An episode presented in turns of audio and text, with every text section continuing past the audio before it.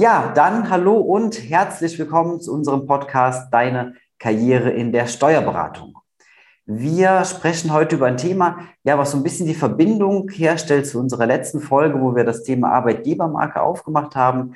Ähm, da nochmal zur Erinnerung, es gibt diese beiden Säulen, einmal Sichtbarkeit, also wissen Fachkräfte in der Region überhaupt, dass die Kanzlei beziehungsweise der Arbeitgeber auf der Suche ist nach Fachkräften und auf der anderen Seite die zweite Säule, ähm, ja, wie stark ist die Arbeitgebermarke? Wie kann man im Endeffekt das den Mitarbeiterinnen und Mitarbeitern bieten, was dort auch wirklich gesucht wird? Und für dieses Thema haben wir einen Experten heute eingeladen, ein altbekanntes Gesicht bereits aus einer früheren Folge. Ja, ähm, werden gleich auf das Thema zu sprechen kommen, aber vielleicht können Sie sich einmal kurz selbst vorstellen. Ja, vielen Dank erstmal für nochmal für die Einladung zum wiederholten Male weltweit Dauergast. Äh, mein Name ist äh, Patrick Ferse, Steuerberater, Wirtschaftsjurist und Betriebswirt und wir haben zwei Standorte im Rahmen der Steuerberatung in Berlin und Oranienburg. Ich bin heute hier am Standort Oranienburg und ansonsten, ja, vielleicht, das ist, sage ich mal, was uns so ein bisschen kennzeichnet, dass wir auch zwei Standorte haben und eben digital unterwegs sind. Mhm, super. Ja, unsere Gäste oder beziehungsweise ähm, Sie als Gast, aber auch sehr viele von unseren Zuhörerinnen und Zuhörern kennen, so diese, diese Eingangsphase eben einfach, wo es darum geht, eben Sie auch als Person zunächst ein bisschen näher kennenzulernen. Von daher so ein paar Fragen hatten wir uns da überlegt. Zum einen, ähm, Herr Ferse, haben Sie ein Lieblingsbuch? Äh, das ist ein bisschen schwierig zu beantworten. Ähm, es mag ein bisschen, ja, verrückt klingen, aber ich lese eigentlich nicht. Das heißt, ich lese keine Bücher, ich lese nur Steuerzeitschriften. Das ist leider so. ähm, also ich lese wirklich viel, klar, kommt man in den Job nicht rum, Gesetze und so weiter, aber privat lese ich wirklich selten Bücher. Mich haben seltenst Romane fasziniert, schon in der Jugend kaum, sondern, also wenn man es so beschreiben würde, ich knobel eher lieber gerne, ja, ähm, wenn ich sowas machen würde, wäre es eher Quiz oder eben Sudoku, mache ich aber auch nicht. Äh, es ist wirklich steuerrechtliche Zeitschriften und Beiträge, die ich lese oder eben halt Fälle. Ja, aber das macht dann natürlich auch die Expertise aus. Also ja. ähm, von daher ist das ähm, mehr als eine ehrliche Antwort an der Stelle. Ja, dann, ähm, jetzt ist Sommer, ähm, es ist ziemlich warm, wir haben es eben eingangs schon thematisiert. Ähm, wenn Sie in den Urlaub fahren, wohin fahren Sie denn eher? Also was ist Ihr, Ihr Lieblingsreiseziel? Eher in die Alpen, irgendwo, wo es schön kühl ist oder lieber doch an den Strand? Ähm, der schönste Urlaub, sagen wir, fangen wir mal so an, äh, war die Reise, es war 2017 nach Thailand. Oh. Äh, das war entsprechend äh, schwülwarm, also ein bisschen sch schlimmer, sage ich mal, als jetzt. Ähm, aber trotzdem ist es ja eine andere Wärme dort. Also trotzdem ein sehr schöner Urlaub gewesen. Deswegen auch mein Lieblingsurlaub. Ansonsten, wo wir halt regelmäßig und häufig hinfahren, ist an die Ostsee. Äh, meistens sogar nach Prero, Zingst in dem Bereich. Aber ansonsten gibt es, also ja, kann man schon sagen, Ostsee, Prero und Thailand sind so die Lieblingsorte, wenn man das so sagen will. Mhm. Obwohl ich nur einmal in Thailand war bisher. Super. Ja, und dann eine Frage, ähm, die würde mir mein Team nie verzeihen, wenn ich das vergessen würde zu fragen, weil das bei uns immer das ganz, ganz große Thema ist, intern. Ähm, Herr Ferse, wie trinken Sie denn morgens Ihren Kaffee? Wie ist Ihr, Ihr Lieblingskaffee? Äh, schwarz. Super, einfach schwarz, einfach, einfach schwarz, ganz einfach, ohne große Komplikation. Super, dann hätten wir das auch geklärt. Ja, wir sprechen heute über das Thema Arbeitgebermarke im weitesten Sinne. Das heißt also, wie kann man sich als Arbeitgeber und vor allem natürlich als Steuerkanzlei, darum geht's ja, ähm, aufstellen, um ja die Mitarbeiter plakativ gesagt einfach zufriedenzustellen. Jetzt sind Sie in der Situation, dass Sie Arbeitgeber sind und machen sich natürlich auch Gedanken über dieses Thema. Vielleicht können Sie uns eingangs einfach ähm, so ein bisschen abholen, einfach mal erzählen, wie haben Sie sich denn diesem Thema angenommen, beziehungsweise was setzen Sie da entsprechend um? Natürlich ist ähm, das ja zumindest einen Steuerberatern, die selbstständig sind und wahrscheinlich auch einen angestellten Steuerberatern bekannt, dass es sehr angestrengter Arbeitgeber- oder Arbeitnehmermarkt ist. Also die Situation ist am Markt so, dass es wenige ja, Kollegen noch gibt, die entweder qualitativ hochwertig sind oder eben für hochqualitative Kollegen wird auch ein ich würde sagen, entsprechend hohes Gehalt gezahlt, aber eben ein Gehalt gezahlt, was vielen aus vielen Jahren zuvor eben so nicht bekannt war in der Höhe. Ähm, und dementsprechend ist es sehr angestrengt, dieser Markt. Und dementsprechend muss man sich faktisch als Chef äh, damit beschäftigen. Es ist eine Chefsache. Ähm, und wie. Ja, wie kann man sich damit beschäftigen, ist ja auch die Frage. Das fängt ja schon damit an, wie präsentiere ich mich? Also das heißt persönlich als auch die Kanzlei.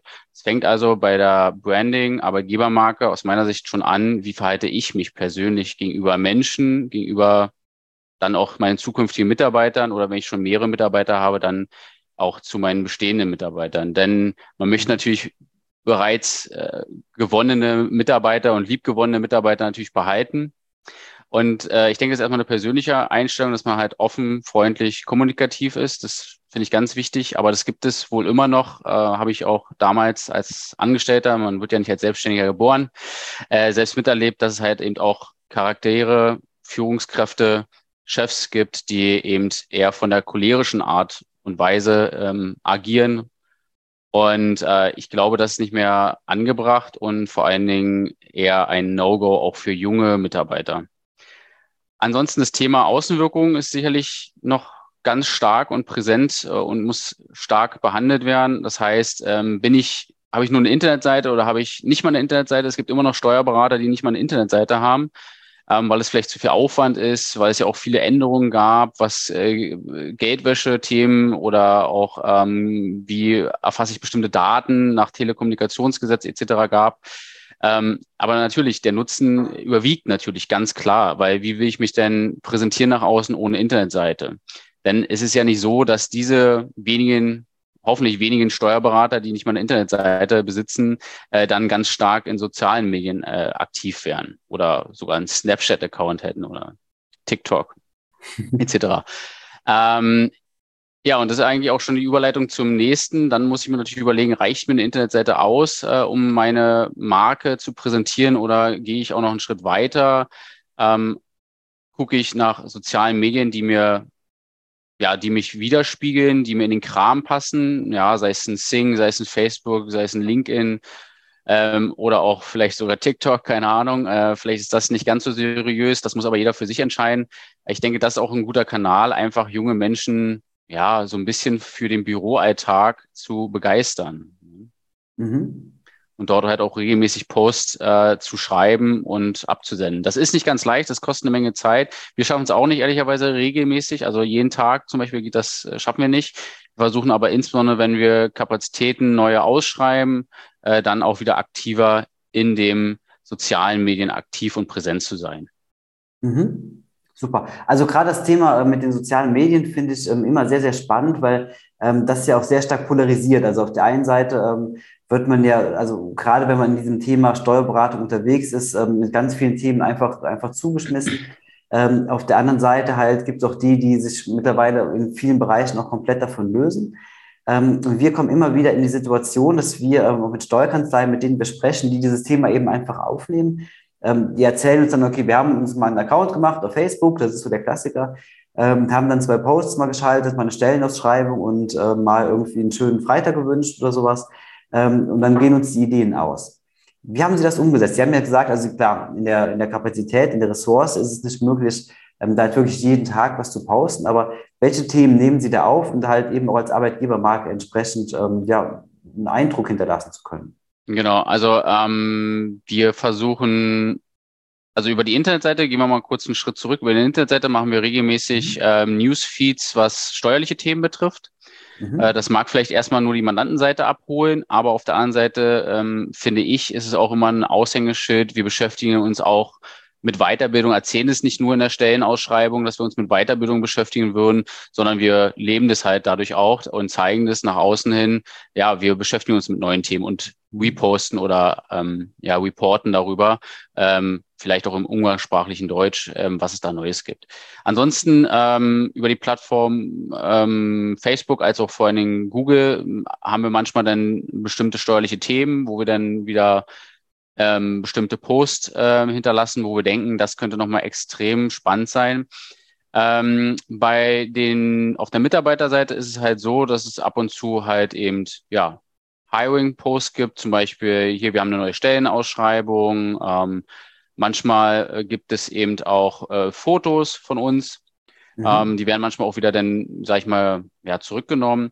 Und was wir aktuell planen, ist dann eben auch, zum Beispiel hatten wir jetzt letzte Woche unser Sommerfest gehabt, also solche Fotos, das ist nicht rechtlich ganz einfach, eben dann auch in sozialen Medien zu hinterlassen, weil wir finden, da muss auch irgendwie jeder, wenn solche Fotos in öffentliche Netzwerke gestellt werden, auch irgendwie immer jeder Mitarbeiter d'accord sein und zustimmen. Aber das wollen wir zum Beispiel mhm. auch, dass wir zukünftig eben auch interne, ja, ähm, nicht arbeits, arbeitstechnische ähm, ja, Events oder Verhalten oder Fotos, wie man es auch immer nennen will, dann halt auch preisgeben wollen, um zu zeigen, es geht halt auch im Miteinander und es ist nicht alles nur so alt, verbacken und wie man es sich manchmal so vorstellt.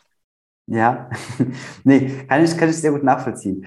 Ähm, gerade mit dem Thema ähm, Sommerfest machen Sie ja einen sehr, sehr schönen Bereich auf. Das ist ja so ein Punkt, ähm, den liest man ja heute auch immer häufiger, dass dann in den Stellenausschreibungen zum Beispiel steht, ähm, regelmäßige, weiß ich nicht, ähm, Events oder Veranstaltungen fürs Unternehmen. Wenn man da mal ein bisschen genauer nachfragt, ähm, ist es halt sehr häufig so, entweder werden die Mitarbeiter gezwungen hinzugehen oder es kommen halt drei, vier von, ähm, weiß ich nicht, 50 vielleicht. Ähm, wie ist das bei Ihnen, die Quote, oder wie setzen Sie das um bei sich? Also wir haben niemanden gezwungen, es sind trotzdem alle gekommen. Ähm, okay. Äh, nee, Entschuldigung, äh, stimmt nicht, es sind zwei nicht gekommen. Also äh, wir hatten ähm, 21 Kollegen dann. Wir müssen, man muss dazu sagen, wir hatten noch eine kleinere Kanzlei mitgenommen, mit dem wir befreundet sind. Mhm. Also wir waren dann 21, also ist ja auch kein Geheimnis. Viele Kanzleien, Steuerberaterkanzleien sind nicht so riesig, wie man sich das immer vorstellen mag. Da ist man bei 10 schon an der Grenze, das muss man sich auch so vorstellen, was vielleicht hier auch ein bisschen reingehört. Man muss ehrlich sein, also auch ein Steuerberater, der von mir aus studiert hat und lange dafür hingearbeitet hat, wird nicht fähig sein, mehr als zehn Leute am Stück zu führen. Ne? Also das muss man sich mhm. einfach vor Augen halten. Ähm, dementsprechend kann man sich überlegen, wenn es nur einen Steuerberater in der Kanzlei gibt, wird es wahrscheinlich nicht mehr als zehn Leute geben. So. Ähm, und genau, sind also bis auf zwei alle gekommen. Die beiden, die nicht kommen konnten, die hatten halt auch äh, Gründe, ja, ähm, die auch plausibel und ehrlich klangen. Und das muss man wirklich sagen, es hat überrascht. Äh, es war wirklich ein sehr schönes, also überrascht vielleicht auch schwieriges Wort da in dem Zusammenhang, aber es war ein sehr schönes Fest und es hat auch allen gefallen. Und wir hatten da eine Vorbereitungsgruppe bei äh, WhatsApp gehabt und äh, kamen auch sehr viele schöne Posts im Nachgang, dass es eben sehr zugesagt hatte und Spaß gemacht hat. Konkret waren wir ähm, erst essen und dann hatten wir eine Bootsfahrt äh, auf der Spree in Berlin organisiert und sind danach spontan noch in eine Bar weitergezogen wo dann nicht alle mehr mitgekommen sind, aber der Großteil, würde ich mal sagen. Also von den 21 sind, glaube ich, zwölf Leute oder so mitgekommen noch. Ja. Mhm. Und ja, ich glaube, ich selber war um ein Uhr zu Hause, also relativ spät. Äh, und die anderen werden halt dann auch entsprechend später zu Hause gewesen sein. Also hat Spaß gemacht. Mhm. Aber ist doch eine schöne Sache, also wenn das wirklich so ja. in der Umsetzung dann gut funktioniert. Ähm, jetzt hatten Sie im Nebensatz eigentlich fast ähm, was fallen lassen, was eigentlich sehr, sehr spannend ist, glaube ich. Ähm, und zwar das halt, wenn man ähm, als Steuerberater lange studiert hat und sich dann selbstständig macht und dann ähm, ja eben ein kleines Team entsprechend führt. Ähm, das ist ja immer so, ja, auch das polarisiert ja sehr stark. Auf der einen Seite ist es ja für ganz, ganz viele Steuerfachangestellte halt eben so das ganz große Ziel oder auch für grundsätzlich für Fachkräfte in der Steuerberatung das ganz große Ziel, einmal irgendwo bei den Big Four zu landen und da halt irgendwo dann die große Karriere zu machen. Ähm, und viele, viele Kanzleien sagen ja auch, okay, das ist halt wirklich eine Herausforderung, da halt überhaupt jemanden abzugreifen. Ähm, wie sehen Sie das? Ist das ähm, bei Ihnen auch so? Sie sitzen ja auch in Berlin, wo gerade da auch sehr hohe Konkurrenz ist in dem Bereich. Ist es eher so, dass es halt wirklich so der komplette Drang nach da geht oder machen Sie vielleicht auch so ein bisschen den, die Erfahrung, dass halt auch eine kleine Kanzlei entsprechend punkten kann? Hm. Also ähm, ich würde mal, bevor ich darauf, sage ich mal, konkret eingehe, noch was anderes äh, vorschieben. Mhm. Man sollte sich als selbstständiger Steuerberater auch immer gut überlegen, ob man überhaupt jemanden von den Big Four haben will. Warum?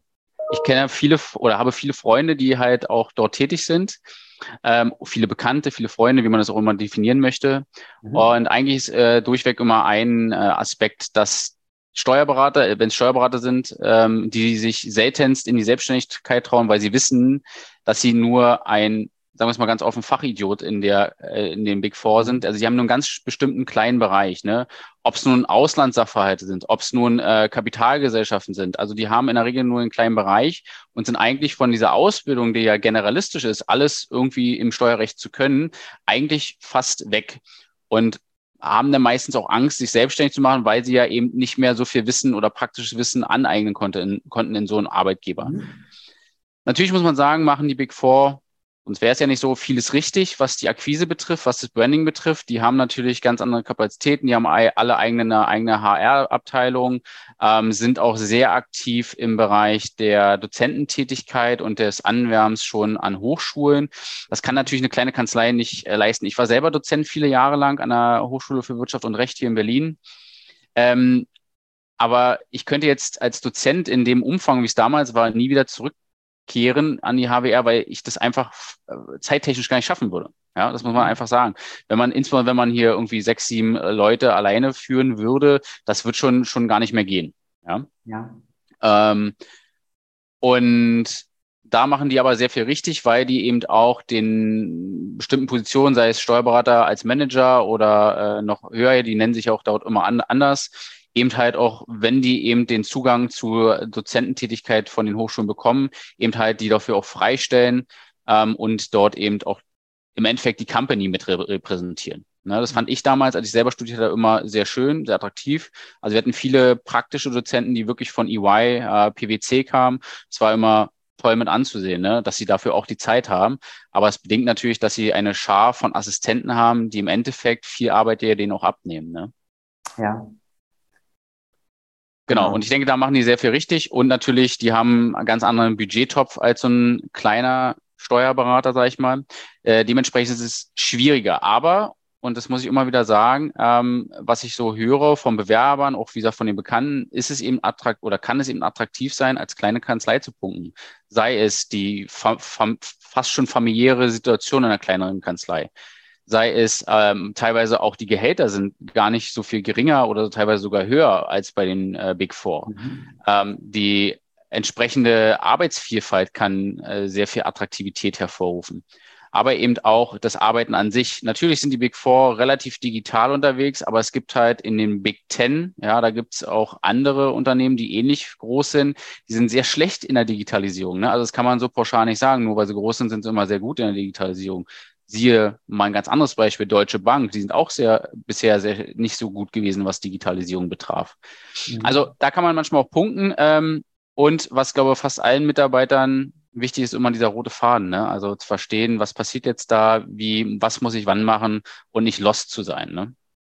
Ja, da gebe ich Ihnen recht. Also das ist bestimmt, ähm, also der Anteil oder der eigene Anteil am gesamten Unternehmenserfolg ist in der kleinen Kanzlei sicherlich auch viel ähm, viel größer und viel mehr, ähm, ja, kann man viel besser einschätzen als in so einer ähm, riesengroßen Gesellschaft. Jetzt hatten Sie auch schon so ein paar Dinge eben einfach angesprochen, wie, ich sag mal, ein familiäres Umfeld und ähm, halt eben so der Anteil am, am ganz allgemeinen oder auch Betriebsfest und so weiter. Ähm, was machen Sie ansonsten, um sich als Arbeitgeber ähm, halt wirklich so von der Konkurrenz ein Stück weit eben einfach halt abzugrenzen, dass ähm, ja, Sie eben einfach so vielleicht nicht unbedingt ein Alleinstellungsmerkmal haben, aber sich halt eben einfach positiv ähm, positiv in ein anderes Licht zu setzen dann. Ja. Ähm, na klar, ich habe es ganz ein, eingangs erwähnt, wir sind digital, also unsere eigenen Prozesse sind zu 100 Prozent digital. Also ähm, wir zwingen zwar niemanden, also als Mitarbeiter zu sagen, er darf nichts mehr drucken oder so. Also wir haben noch Drucker, habe ich auch schon mal gehört, dass es Kanzleien gibt, die Drucker abgeschafft haben. Ähm, zum Beispiel, wenn es mal ganz, ganz große Exit-Tapeten sind, also auf einer Dreipapier auszudrucken und noch zusätzlich zu den mehreren Monitoren, zwei bis drei hat jeder, ähm, hinzulegen, kann ja auch äh, sehr produktiv sein. Ne?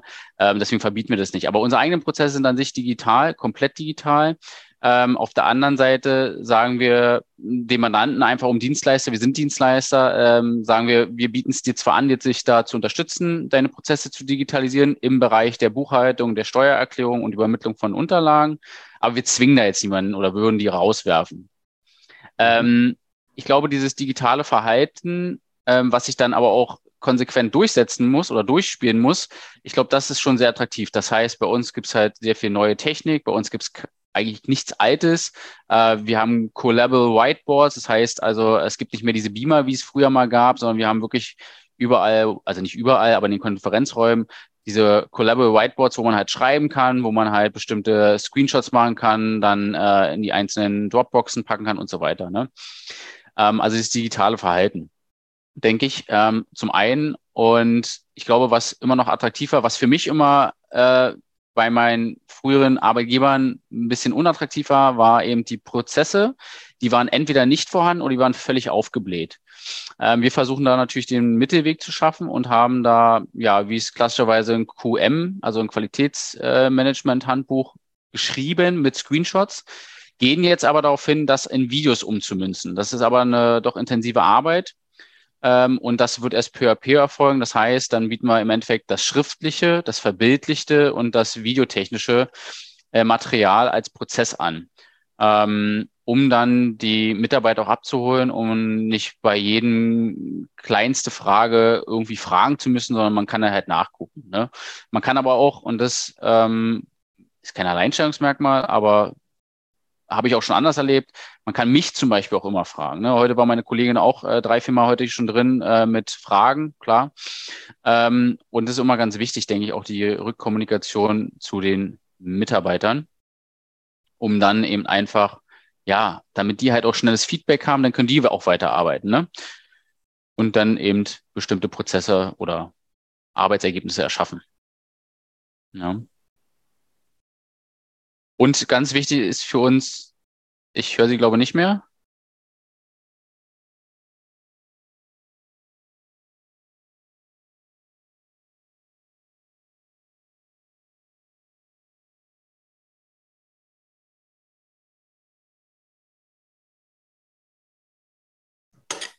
Jetzt höre ich Sie. Ah, super, okay. Da ist wohl irgendwas, irgendwas ausgefallen. Nee, super. Dann ähm, Technik, Technikprobleme gibt es auch bei uns im Podcast. Ja, die gibt es immer. Wenn man vier Technik einsetzt, ist es so. Genau. ja, Sie hatten eben ähm, angesprochen gehabt, das mit den Videos, was ja ähm, ein sehr spannendes Thema ist. Also sehr viele, sehr große Unternehmen machen das ja ähm, nicht nur in der Steuerberatung.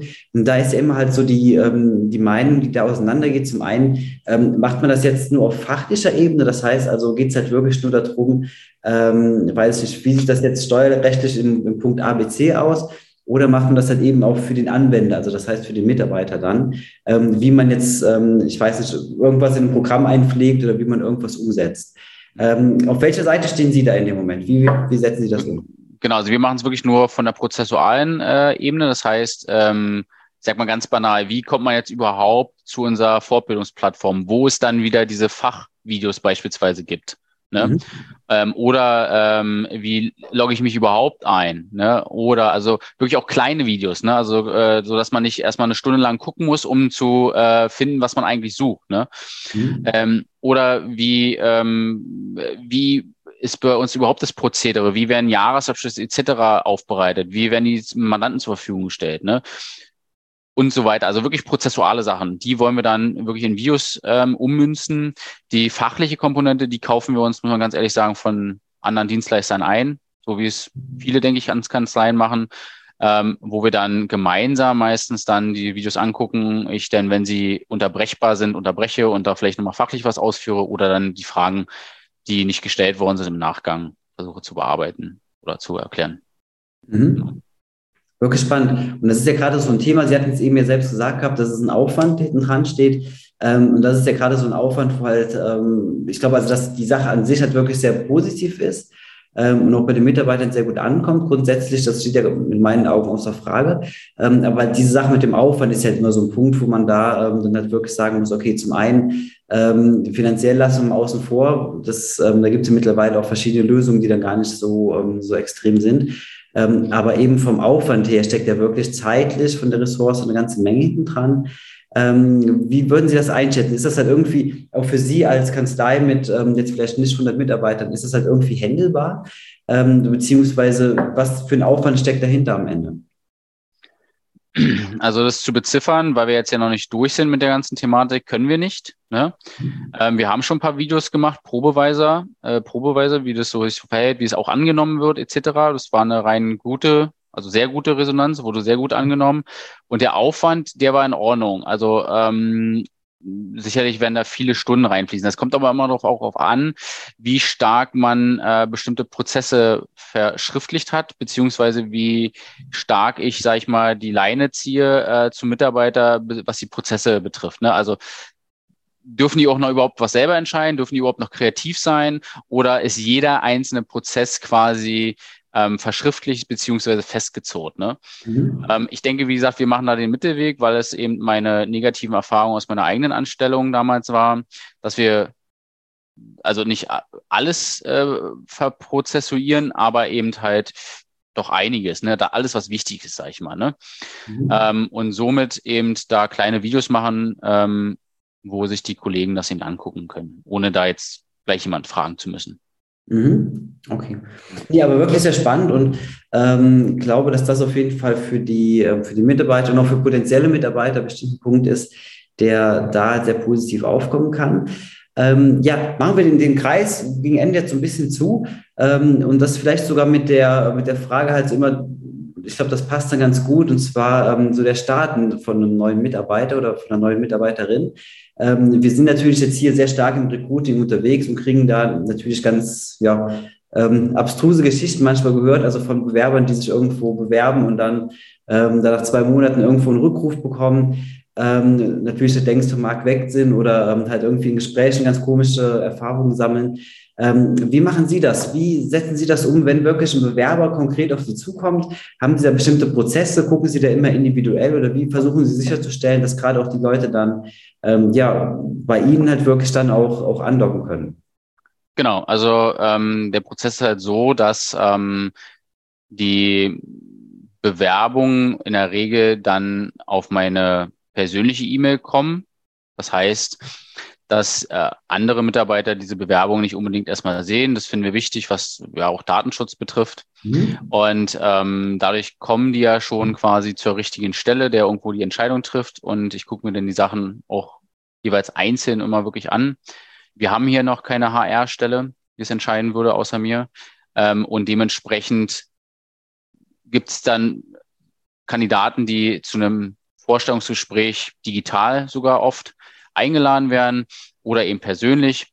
Und es gibt halt Kandidaten, die von vornherein eher nicht in Frage kommen. Mhm. Und die kriegen dann natürlich alle eine Zu- oder Absage, je nachdem, ne? je nachdem, wann die Entscheidung dazu getroffen worden ist. Ja, und ähm, das Thema gerade mit, mit ähm, virtuellen Vorstellungsgesprächen, also über Zoom oder ähm, wie man auch immer das umsetzt, ähm, welche Erfahrungen haben Sie da gesammelt? War das gerade jetzt in Corona-Zeiten, ähm, war das ja so ein ganz, ganz großes Thema gewesen, ähm, wo das so nach und nach dann kam. Ähm, für sehr viele sehr, sehr unpersönlich, weil es ja auch ein paar Herausforderungen halt eben einfach hat. Man sitzt sich nicht mehr wirklich live gegenüber, man sieht sich nicht mehr ganz ähm, in der ganzen Person, sondern halt eben einfach nur ähm, für den Zeitraum, wie wir jetzt hier, ja, eben einfach am Bildschirm. Ja. Wie ist Ihre Erfahrung? Also wir hatten schon durchweg positive Erfahrungen, muss man sagen. Mhm. Ähm, aber was immer ähm, gefragt worden ist, bei allen, die dann auch angestellt wurden, ne, ähm, kann ich mir die Kanzlei erstmal nochmal angucken. Klar. Mhm. Ne? Also das, was man im Live-Bewerbungsgespräch immer gleich zeigen konnte, wenn es äh, so sein sollte, das kann man natürlich über Web nicht machen, ne? Oder kann ich sie mal auch persönlich kennenlernen? Ne? Das sind Fragen, die dann kamen und dann muss man sich einfach äh, bewusst sein, dass es nicht mehr ein, mindestens ein Gespräch gibt, sondern mindestens zwei Gespräche, einmal eins digital und einmal eins vor Ort. Aber dann natürlich in der Regel schon mit dem, der wahrscheinlich sehr wahrscheinlich unterschreiben wird. Ne? Das mhm. muss man sich einfach ähm, so sehen. Also es ist keine Verdoppelung der Bewerbungsgespräche äh, und damit auch dem der Aufwand der derjenigen, der die Bewerbungsgespräche führt, sondern die, die sich dann herauskristallisieren, die man dann auch haben möchte, äh, die werden aus unserer Erfahrung immer nach einem weiteren Termin zum Anblick in die Kanzlei sozusagen kommen. Ne? Mhm. Und meistens, das ist unsere Erfahrung, wird es jetzt nicht daran scheitern, wenn man jetzt nicht irgendwas zu verstecken hat. Ja, also äh, wenn die nicht quasi tot umfallen und sagen, oh Gott, wie sieht's denn hier aus? Oder äh, total alles altback oder die Hälfte fehlt noch an äh, Möbeln dann denke ich, wird dieser zweite Besuch, wo man sich eigentlich die Kanzlei, vielleicht die Mitarbeiter anguckt, eigentlich nicht noch zu einer Absage führen. Mhm. Aber das ist sicherlich meine Erfahrung. Ja, aber gut, darum geht es ja im Endeffekt. Und ja. ähm, wenn Sie da positive Erfahrungen sammeln, zeigt das ja im Endeffekt halt einfach nur, ähm, dass man es entsprechend kann, umsetzen kann. ich kann auch einen über ein Bewerbungsgespräch ähm, berichten. Da habe ich den Termin nicht vergessen, sondern ich hatte einen Notfall in der Familie gehabt und ähm, das ist ein bisschen weiter weg zu fahren gewesen. Ähm, dementsprechend habe ich das Bewerbungsgespräch dann aus dem Auto gemacht. Ich weiß, äh, das soll man ja nicht und so weiter, aber per Zoom und dann hing das Handy ganz ordentlich und vorschriftsmäßig in der, äh, in der Halterung und äh, dann konnte mich die Bewerberin auch äh, quasi live beim Autofahren schon sehen. Das war schon eine sehr witzige Situation. Äh, es hat auch Spaß gemacht. Sie oder sie ist auch in Frage gekommen, hat aber dann, äh, sag ich mal, es gab noch eine bessere, sag ich mhm. mal, für uns ähm, und äh, ist leider nicht äh, Teil unseres Teams geworden, aber es war eine sehr witzige Situation. Also auch sowas ist heutzutage möglich und äh, trifft nicht, jedenfalls meiner Erfahrung, trifft nicht automatisch auf Unverständnis und wie kann er denn jetzt äh, Auto fahren? Ich, wir haben doch jetzt hier ein Bewerbungsgespräch. Ja? Wenn man das alles sauber, ordentlich kommuniziert und das ist auch einer unser wichtigsten Punkte, Kommunikation. Ich glaube, dann haben viele Menschen auch für solche Sondersituationen Verständnis. Mhm. Das denke ich auch. Und ähm, das ist ja gerade so ein flexibles Instrument halt eben einfach, was man da einsetzen kann. Und ähm, wenn man da auch eben dann halt den Rahmen so ein bisschen ja, größer halt eben einfach spannt und das auch in so einer Situation umsetzt, ähm, dann passt das ja durchaus und ist dann mit der entsprechenden Transparenz und Kommunikation sicherlich sehr zielführend da. Absolut. Ja, Herr Ferse, ähm, wir kommen so langsam zum Ende des Gesprächs und von daher ähm, nochmal zum Ende die Frage. Ähm, jetzt sind Sie mit Ihrer Kanzlei ja durchaus erfolgreich, muss man sagen. Das Ganze wächst und ähm, sind jetzt mit zwei Standorten auch entsprechend unterwegs. Und ja, wo soll das Ganze doch hingehen? Wie sehen denn Ihre eigenen persönlichen Karriereziele noch aus? Ähm, also ich werde jetzt ähm, demnächst Vater, deswegen äh, ist es erstmal äh, jetzt nicht so, dass ich jetzt sage, ich packe mir alles komplett voll, aber meine Frau hat schon wieder geguckt. Ähm, Im November gibt es einen Fachberater, der mhm. noch äh, aussteht, obwohl, wie gesagt, ich erst dem, demnächst Vater werde. Also ein Fachberater wird es dann demnächst äh, einen weiteren oder einen geben. Also ich habe bisher äh, keinen Fachberater, aber Speziallehrgänge besucht und ähm, vielleicht noch einen zweiten. Das sind so meine persönlichen Ziele, was karrieretechnisch besteht. Mhm. Ähm, ansonsten schauen wir gerade, ob wir wachsen im Bereich einer zweiten Kanzlei, das heißt einen zweiten Partner. Das kann Rechtsanwalt oder Steuerberater sein. Da wir mit Wirtschaftsprüfung nicht ganz so viel zu tun haben, beziehungsweise dafür einen Kooperationspartner haben, ist es da so in dem Bereich, dass es wahrscheinlich dann zu, einer, zu einem weiteren Partner kommt, äh, Steuerberater oder Rechtsanwalt. Genau, also dass wir da halt ein bisschen wachsen. Also dass ich nicht noch mehr Personal selber führe, sondern eben, wie ich es ja auch gesagt habe, ich denke, ab zehn ist so die Grenze erreicht pro Person, dass man dann eben zu einem zusätzlichen Partner kommt. Ja, also dass mhm. wir dort dahingehend weiter wachsen. Ja. Ja, super. Also dafür auf jeden Fall viel, viel Erfolg. Ähm, vor allem natürlich auch für die private, ganz besondere Zeit. Ja, danke. Alles Gute und der kleinen Familie viel, viel Gesundheit dann. Ähm, ja, möchte mich dann an der Stelle auch wirklich sehr bedanken, dass Sie die Zeit gefunden haben, heute nochmal unser, ähm, ja, bei uns Rede und Antwort zu stehen, auf unsere Fragen einzugehen. Ja, wünsche Ihnen weiterhin alles Gute und ganz viel Erfolg und ganz bestimmt werden wir nochmal voneinander hören. Ja, sehr gerne. Vielen Dank auch für die Einladung und ich wünsche Ihnen auch alles Gute.